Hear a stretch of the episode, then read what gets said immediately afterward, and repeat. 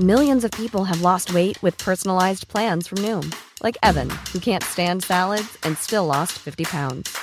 Salads, generally, for most people, are the easy button, right? For me, that wasn't an option. I never really was a salad guy. That's just not who I am. But Noom worked for me. Get your personalized plan today at Noom.com. Real Noom user compensated to provide their story. In four weeks, the typical Noom user can expect to lose one to two pounds per week. Individual results may vary.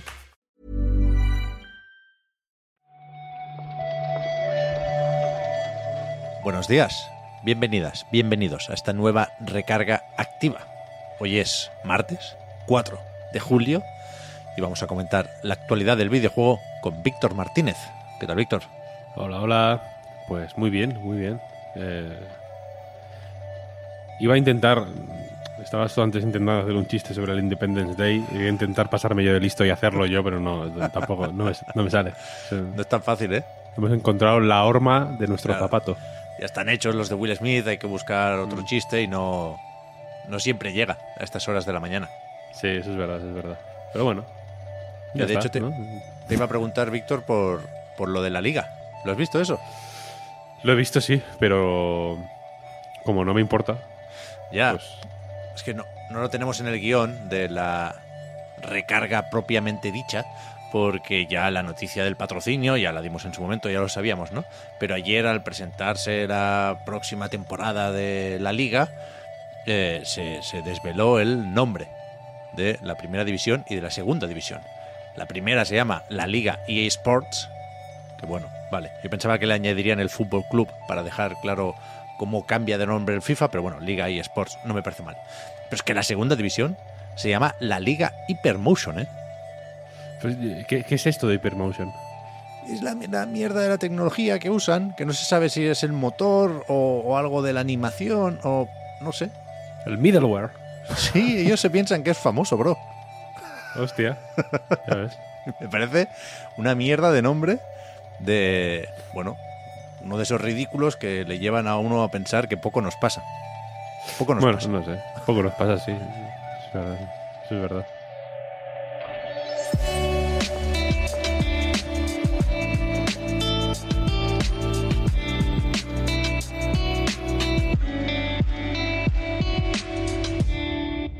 Ya digo, hemos dejado fuera lo de la liga, lo, hemos colado en esa parte del chit chat, porque sí tenemos otros titulares, yo creo que bastante interesantes para, para la recarga de hoy, aunque no todos son los más frescos que os podáis imaginar. Se nos habían escapado algunas cositas curiosas del fin de semana, como por ejemplo lo de las ventas de Xbox Serie X, Serie S. Yo no no me enteré de esto. Creo que se empezó a comentar el viernes o el sábado y yo no, bueno, pues eso, la verdad, no me enteré de que en una presentación en un evento de Brasil, un representante de Xbox enseñó unas diapositivas, con lo cual estamos hablando de material y de cifras oficiales, en las que vemos que Serie X y Serie S han vendido 21 millones de unidades. La cifra de serie X y serie S es interesante, pero posiblemente sea más interesante o, tenga también un interés independiente que se dio también la cifra combinada de serie X, serie S y One. Y en total suman 79 millones, con lo que haciendo una, un cálculo matemático que no, voy- no puedo explicaros ahora porque es muy complejo de, de explicar, pero bueno, haciendo fórmulas y Excels se puede deducir que La cifra de... con la IA, claro, efectivamente, eh, preguntando a ChatGPT, podemos deducir que se han vendido 58 millones de Xbox One. Eh, eh, esto se anunció o, o se enseñó en, en el contexto de una charla sobre ID at Xbox, es decir, la cifra de One interesa porque aquí se está intentando convencer a desarrolladores independientes para que publiquen en Xbox, con lo cual hacemos grande el ecosistema, pero, pero sí, es una cifra que no teníamos hasta ahora, que podíamos sospechar y calcular, pero es, es curioso que nos la hayan acabado dando de una forma tan clara en un sitio tan inesperado. Y, y si planteamos esto en clave de guerra de consolas, ya sabéis, este constructo social que decía el otro día Phil Spencer, pues más o menos, ya digo, lo que veníamos suponiendo desde hace meses. Échale la mitad de Xbox en comparación con PlayStation 4 o 5 en, en estas dos generaciones. Hmm. De todos modos, otra cifra de las que dio Leonard Barros, que es la de que el 48% de los jugadores de Series S eran nuevos, es bastante positiva en realidad, ¿no? Sí, O sea, sí, desde luego habla de una tendencia eh, hacia arriba, quiero decir. Sí, sí. Yo creo que tuvo que ser una charla más o menos optimista, ¿eh? aunque no nos dio ya puestos la, la cifra de jugadores de Game Pass, pues también hay algunos datos sobre el uso de la aplicación de Xbox y por lo tanto los jugadores que están ahí con su PC también y, y seguro que, que eso, que algún eh, estudio brasileño se, se- bueno, lo convencieron, ¿no? Para que, para que hiciera algún jueguico más para, para Game Pass y para Xbox. Interesante, Sí. a ver si conseguimos ver la charla entera, Víctor, porque yo solo he visto estas diapositivas, este PowerPoint. A ver, a ver, habrá que buscarla. Seguimos con un poquito de Ark, ese Survival Evolved, que en cierto momento tiene que pasar a ser Survival Ascended, y que, una vez más, estudió Wildcard, ha comunicado que se retrasa la cosa por problemas o, o- o desafíos o imprevistos con el uso de Unreal Engine 5. Le, está- le están haciendo una mala promoción a, a Epic esta gente, ¿eh? Joder, las excusas les da- la están estirando, ¿eh? Los cabrones. Porque el primero era que, es, que era más caro porque el Unreal. Es que a ver, es que el Unreal da mucha faena. Entonces hay que hacerlo más caro. Ahora es efectivamente que mm, se retrasa, aunque como contrapunto positivo, igual, el precio también lo han modificado. Ahora la- los bailes, si os queréis acordar de ellos, tenían que ver con que lo an- anunciaron una subida de precio, pero a cambio metieron los DLCs, que los querían vender aparte también. Los DLCs que ya existen, quiero decir, del Survival Evolved. Y mm, fue muy mal recibido aquello, la cosa no fue muy bien. Eh, luego había una historia como con, ya no me acuerdo de eso, pero como que con la reserva, con una reserva más, con, con una versión más cara te Sí. sacabas el 2 también, en fin Te metían la secuela por 10 euretes o algo así, sí. una movida loca, vaya. Ahora han decidido eh, reducir un poquito el precio y lo han bajado a 45. Poco a poco, ¿no? Mm, Van haciendo Diana. Sí, el retraso tampoco parece muy, muy sonado o escandaloso. Estaba previsto para el 5 de agosto, creo recordar, y se va ahora a octubre. Y con esto se mueve también la fecha para el cierre de la ARC Network, no sé qué, los servidores oficiales.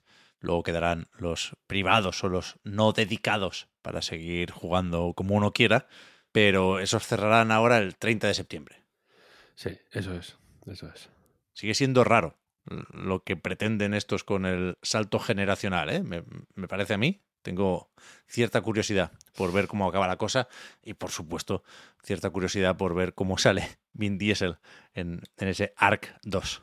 Que, no, que de momento recordemos que no, no se ha visto nada de Ark 2, pero tampoco del remake. O sea, que No, decir no, que no, no sabemos qué aspecto tiene ni, ni nada. Habrá que ver si durante el verano enseñan algo de gameplay o lo que sea. Sí, sí. Dicen que comprenden que la comunidad sea escéptica, pero que enseñarán el juego cuando falte menos para, para el lanzamiento. Hmm. Ya veremos. Escúchame, Víctor, hace mucho que no hablamos de cajas de loot. Hubo ¿Ya? un tiempo que los temas de regulación y movidas varias estaban en la recarga constantemente y llevábamos un tiempo sin hablar de esto hasta el punto de que antes de empezar a grabar te preguntaba cómo acabó la cosa aquí en España con esas medidas que planteaba el ministro Garzón junto con otros países. Era una acción más o menos coordinada, ¿no? O un marco legal para gran parte de Europa. Pero eso, ya digo, no tenemos más noticias al respecto. Le han echado al garzón. ¿Qué? Que le han echado al garzón. Ya, ya, claro, ahora Ahora, va, va- va a tener que seguir la cosa eh, con, con otra cartera. ahora es una que- gente, ahora es una gente independiente. Me me lo imagino yendo ahí como con una máscara de estas como de como negra, ¿sabes? Como de Persona 5, de un ¿Verdad? Phantom Thief. Va a ir ahí a, a los a, a desenchufar servidores de Electronic Arts. Ojalá. Pero la cuestión es que en Países Bajos sí que parece que la cosa sigue. Llevan un tiempo ya planteando cierta guerra contra las cajas de loot y contra lo- los micropagos. Y, y después de algún revés leía que un tribunal de La Haya, aquí dejamos un espacio, una línea de puntos, por si alguien quiere hacer alguna broma con Electronic Arts y el Tribunal Penal Internacional, pero que había puesto una multa a Electronic Arts por temas de Ultimate Team y demás, un juzgado de los Países Bajos, ya digo, dio la razón a Electronic Arts cuando recurrió la sentencia y ahora lo que se va a hacer es cambiar el marco legal y todas las leyes relacionadas con el juego de azar para que, en principio, se acaben prohibiendo las cajas de loot ahí. Eh, Países Bajos es uno de los sitios donde más mm, frontalmente se han opuesto a las cajas de loot, yo creo. No es el único, en realidad. Incluso en Reino Unido se, se mm, encargó un informe a un comité de expertos independiente que fue bastante negativo, por cierto. Em, pare- ha, ha habido movimientos en, estas, en esta dirección y de hecho en Países Bajos, si recordáis, por ejemplo, no se pueden comprar cajas del Counter-Strike o sobres del FIFA. Eh, pero ahora efectivamente quieren eh, mm, banearlas, básicamente, ¿no? Eh, como creo, creo que tiene que ver con la autoridad eh, lo- pues, nacional de, de- que, que- que regula también la, el juego de azar. pues ti- tienen una- la intención de- de prohibirlas, básicamente. Que al ser una iniciativa mm, lo- local, entre comillas, pues a- aquí a nosotros nos afectaría menos, pero desde luego yo creo que sienta un precedente muy a tener en cuenta, ¿no? Y es un peso que, en fin, eh, va, va en una dirección que a mí me, a mí me resulta semi esperanzadora, pero al mismo tiempo mm, me da un poco de rabia, y me explico. Porque decías antes, ostras, hace tiempo que no hablamos de las cajas de loot. A mí me da la sensación de que, claro que hablamos de cajas de loot, solo que hablamos casi de forma positiva incluso. Ha habido un cambio de... de no sé cómo decirlo. Igual tampoco un cambio de actitud hacia las cajas de loot. No creo que ahora las cajas de loot nos parezcan la hostia y, y cuando escuchamos alguna noticia de un chaval, ¿no? Se gasta 5.000 pavos, le roba la tarjeta a la madre y se gasta 5.000 pavos en sobres, no, no creo que aplaudamos y digamos, ¡ole tus huevos! ¡Venga ahí! Máquina, ¿cómo están los máquinas? Pero desde luego sí que creo que nos hemos... Pues bueno, tenemos las tragaderas mucho más grandes en general, como, como, como, como colectivo, si queréis, los gamers, si queréis decirlo así. Eh, hasta el punto de que, bueno, la caja, la tienda del Diablo 4, por ejemplo, eh, que, son- que al final son micropagos. Quiero decir, los impulsos eh, que, que negativos que están, yo creo, al final en el centro de estas regulaciones que intentan, pues, limitar o, o directamente prohibir eh, las cajas de loot, cierta, cierto pensamiento con, con el cerebro de reptil, que es lo que al final ataca eh, la- la- las cajas de loot, pues creo que nos hemos un poco rendido a ellas. Y solo, y solo hay que ver que, el- que Kik, por ejemplo, la plataforma esta que viene un poco a hacerle la competencia a Twitch, ahora que, los, que las políticas de, pues bueno, básicamente de cómo se reparten los beneficios o de cómo se paga a la, a la gente que hace streaming en Twitch, eh, pues se han ido haciendo un poco más apretaditas y se ha ido ahí estrechando un poco la cosa. Eh, ahora que, es- que la cosa está así, pues Kik, que es un sitio donde tú te metes en cualquier momento y, y el 80% de lo que ves es, son tragaperras, eh, quiero decir, no es, y no es como tienes que bucear un poco para ver ahí tragaperras, no, no, esos van a van a cara descubierta, ¿eh? Y, aquí, no, y aquí paz y después gloria, ¿eh? No ha pasado nada. Sí, yo, yo creo que por suerte hay cierta distancia entre una cosa y la otra, ¿eh? Y con las cajas de luz, Víctor, no sé si tuvimos tiempo para resignarnos con este modelo de monetización. Y sí creo que la mayoría de editoras y desarrolladoras, cuando empezaron con las regulaciones en varios países y cuando empezó todo esto a, a ganarse muy mala fama, optaron por otras opciones, ¿no? Y en ese caso entiendo que el pase de batalla o de temporada ahora mismo es mucho más popular que las cajas de loot, que seguro que hay en mil juegos, ¿eh? Pero así famosos, famosos, quizá el FIFA, el Ultimate Team y poco más, y ni siquiera sabemos cómo será el Ultimate Team de EA Sports Football Club. Con lo cual, joder, por supuesto sigue siendo un tema que hay que mirarse el de las cajas de loot, pero quizás en, en, en esta iniciativa de los Países Bajos nos, nos interesa más lo que tiene que ver con el resto de compras in-game, que es, que es una ley que no, que no busca solo prohibir las cajas de loot, ¿eh? se habla de mejorar la regulación de todas las compras dentro del juego. Con lo cual, pues no sé, igual obligan a aceptar devoluciones o obligan a eh, que dejes probar ciertos eh, accesorios o mierdas cosméticas antes de decidir si la compras o no. Vete a saber. Pero, pero sí, desde luego no, no ganamos la batalla con las cajas de loot, pero sí que creo que el, que el problema no es ahora tan grave, justo con eso, ¿eh? Como llegamos a pensar en, en el momento más, más bestia de todo esto. Pues, pues, yo sé que soy pesimista por naturaleza, entonces simplemente creo que lo hemos. La, toxina la hemos. Eh, se nos ha metido dentro, ¿no? La hemos. Puede ser.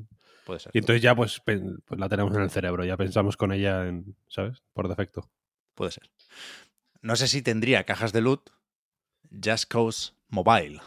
Y no lo voy a Pero saber. ya no las va a tener. porque efectivamente Square Enix ha anunciado que cancela el juego. Yo no sabía ni que existía, así que desde luego no sabía que estaba disponible en algunas regiones que hicieron un soft launch de esos y que la intención era que en algún momento saliera de acceso anticipado. Pero va a ser que no. Sí, por lo visto lleva desde noviembre de 2021. O sea, quiero decir que no. Es un año y medio, más de un año y medio, ¿eh? O sea. ¿Pero qué pretenden? Just Cause No, ya, ya. Víctor. No, ya, ya, ya, ya, ya. No lo sé, no lo sé. Pero bueno, que llevaba muchísimo tiempo en acceso anticipado, quiero decir. Eh, se podía comprar cosas, efectivamente, en este juego. Si no, no sería de móviles, supongo. Y eso sí, han anunciado que quien hiciera compras en este periodo de acceso anticipado recibirá reembolsos. eh, pues supongo que, de, de la totalidad, ¿no? De lo que, de lo que gastaran. Y, en fin, es, una, es un poco, sin considerar yo Scouts, eh, yo qué sé, ¿no? La- la- la- las meninas de los videojuegos, pues que la, que la, la última noticia que tengamos, y posiblemente la única en un tiempo, porque no es la marca más popular del mundo ahora mismo tampoco, sea esta, pues en fin, un poco triste. Sí, a ver, me cuesta mucho imaginar el futuro de la franquicia. ¿eh? En cualquier caso, Square Enix no puede vender Avalanche Studios, los desarrolladores de Just Cause, porque no son suyos. ¿no? Es, una compañía de Nordisk Film, antes lo repasábamos, y no, no puede desprenderse de esa parte como hizo con Crystal Dynamics, por ejemplo. ¿no? Sí. pero me, me cuesta pensar en Just Cause como eh, pieza clave para la estrategia a medio plazo de Square Enix. Ah, hombre, no, no, Pero no. bueno, ahí están con el Contraband, ¿eh? por ejemplo, de, Sí, de Xbox. Tengo ganas de ver ese. sí, sí, sí, sí. Eso va a ser bueno, yo creo. A ver. Y acabamos por hoy, que ya toca, con una filtración más o menos curiosa. No, no creo que, o no me imagino cómo puede ser dañina esta filtración, porque es de el código fuente de Far Cry, pero del, del primero. Sí. Ha llovido bastante. Sí, sí. El primer Far Cry que, que, es, que es un juego bastante... Fue bastante tocho en su momento, quiero decir, ¿no? El primer Far Cry. Sí, sí. Eh, la, la Crytek clásica, ¿no? Que es una cosa di- digna de estudio. Y yo espero que esta filtración, efectivamente, que fue... que ha sido de la forma más casual, además. Eh, apareció en el, el Internet Archive, que es, que es donde está todo lo bueno. Eso, eso cuando lo cierran sí que va a ser un- es un- una desgracia, te lo digo. Bueno, en esas están, ¿eh? Por eso, por eso. Ahí, sí que tenemos que defenderlo con, con- con uñas y dientes, vaya. Mm. Apareció un archivo llamado Far Cry 1.34 Complete. Hasta aquí todo normal. Puede ser perfectamente el Far Cry 1.34. Hay el Outrun. Si queréis encontrar el Outrun Coast to Coast, un juego absolutamente perfecto y que, no, y que está y que es imposible de conseguir en ningún sitio, lo tenéis ahí ¿eh? en el Internet Archive el pro tip del Tito Víctor. Em, podría ser, insisto, el juego, como hay tantos, eh, pero no, era el código fuente del puto Far Cry, básicamente.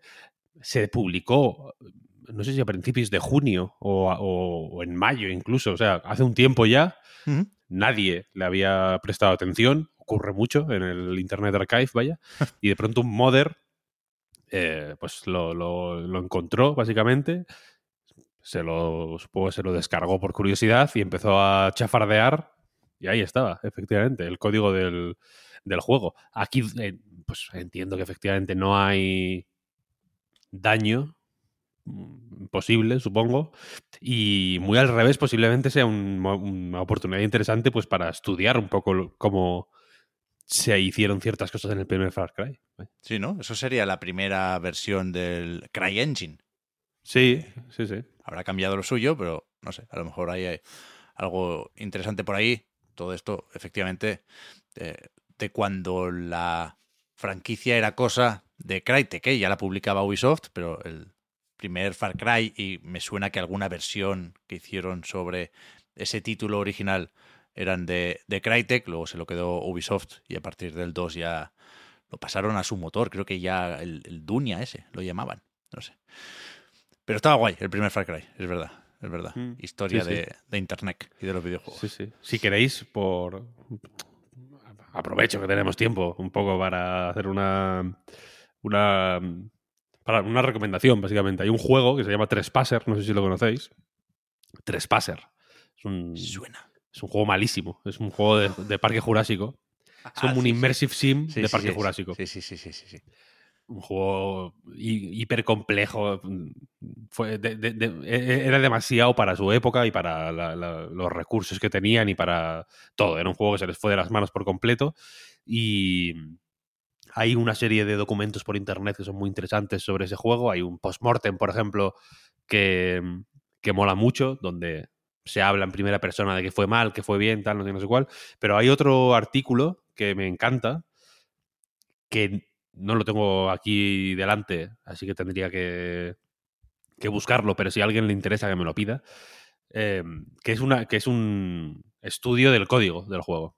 Entonces, es un tío que coge el código del juego y lo, y, lo analiza. O sea, no analiza el juego, sino analiza el, el código, cómo está programado, ¿sabes?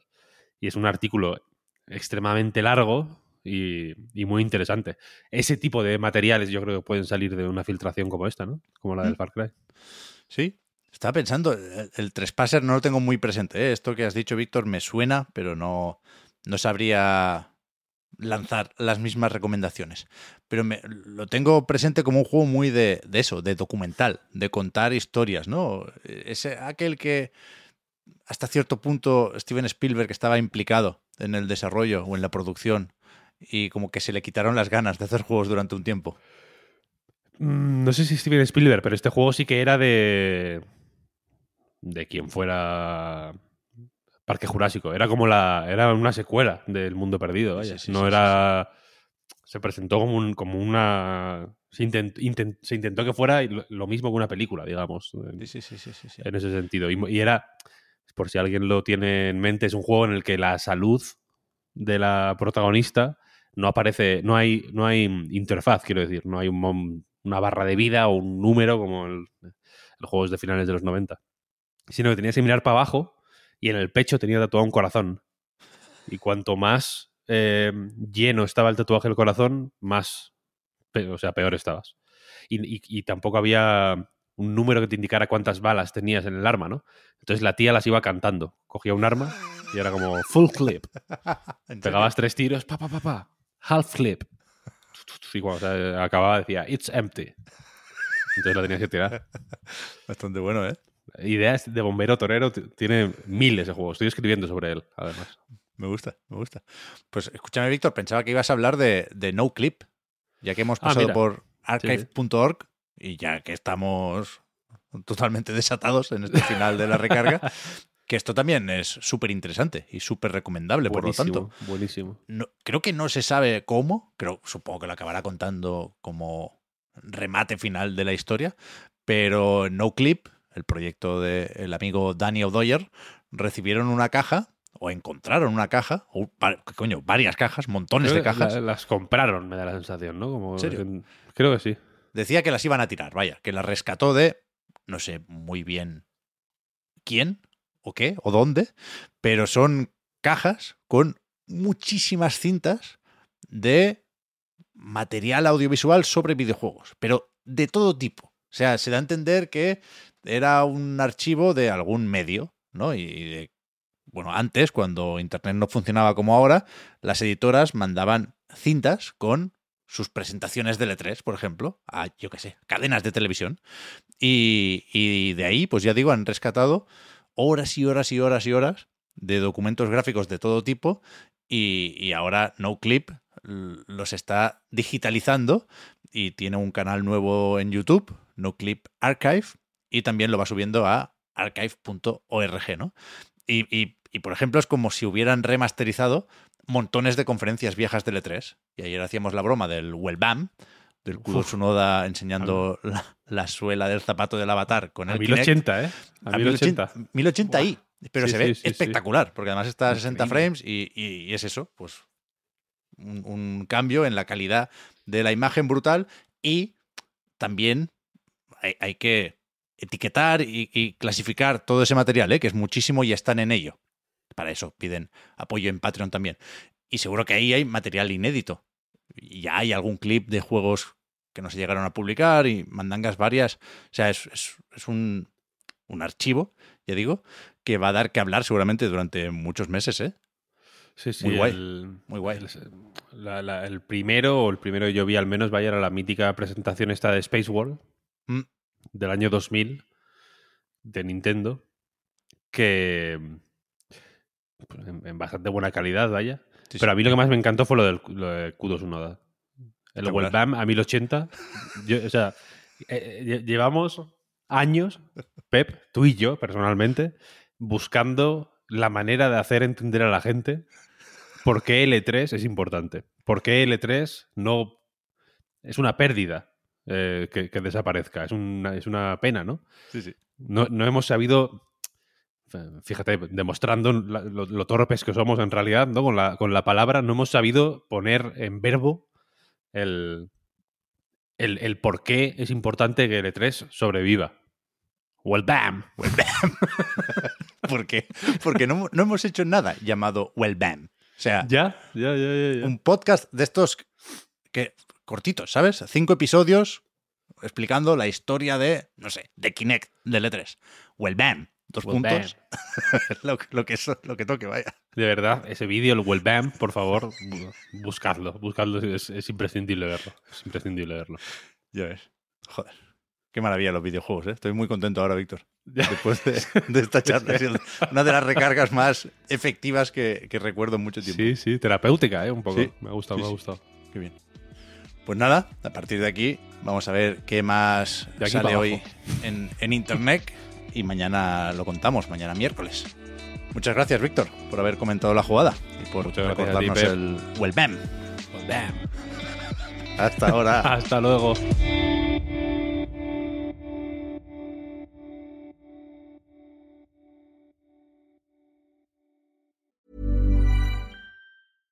Sandra, and I'm just the professional your small business was looking for. But you didn't hire me because you didn't use LinkedIn jobs. LinkedIn has professionals you can't find anywhere else, including those who aren't actively looking for a new job but might be open to the perfect role, like me.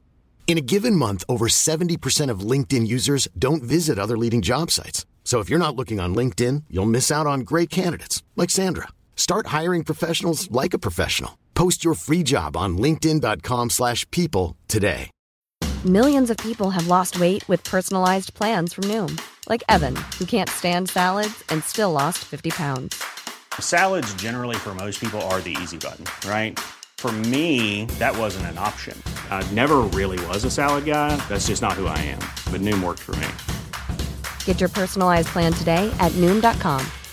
Real Noom user compensated to provide their story. In four weeks, the typical Noom user can expect to lose one to two pounds per week. Individual results may vary.